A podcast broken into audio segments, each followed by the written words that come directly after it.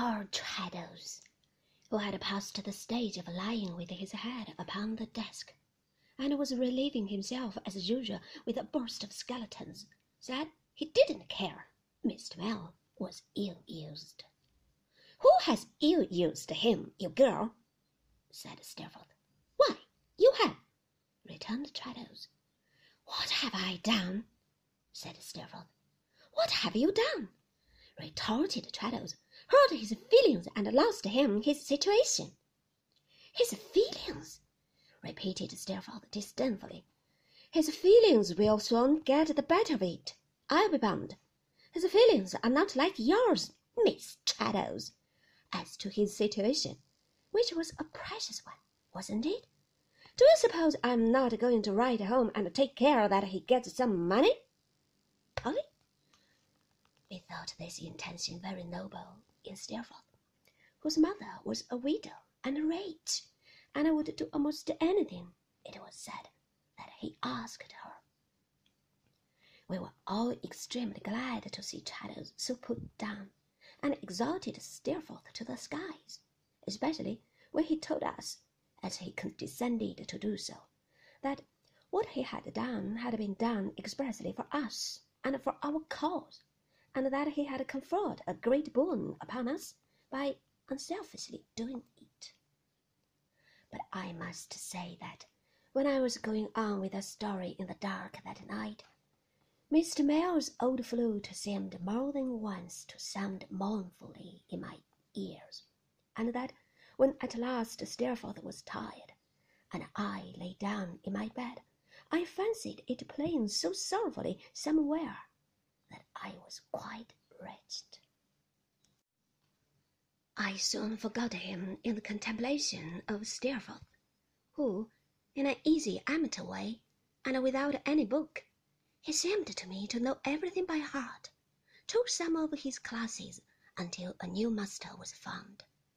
The new master came from a grammar school, and before he entered on his duties, dined in the parlor one day to be introduced to Steerforth. Steerforth approved of him highly and told us he was a brick.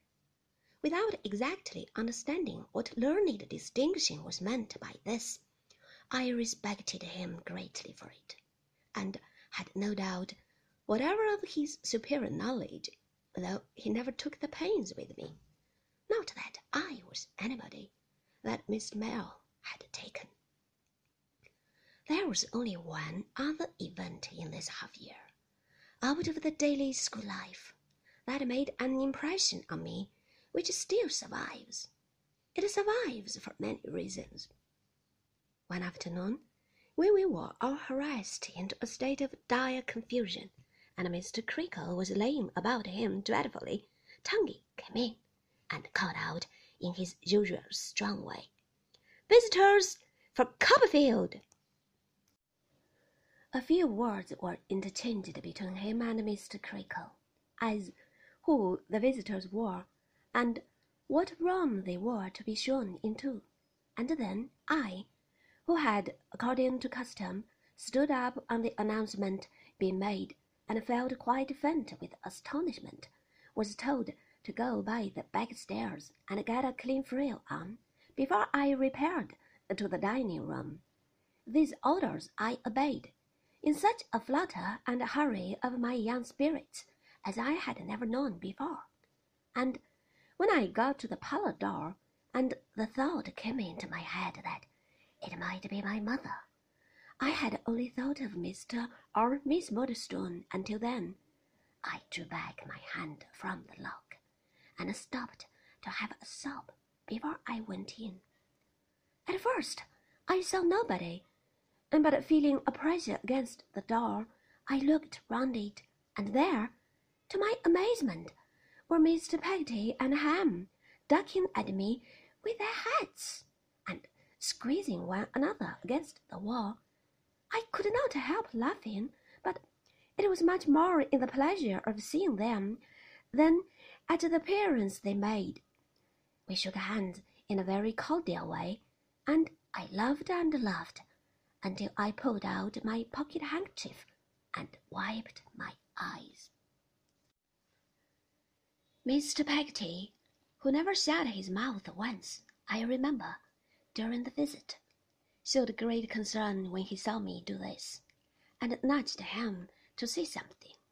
Cheer up, Master Davy, said Ham, in his simpering way. Why, how you have grown! Am I grown?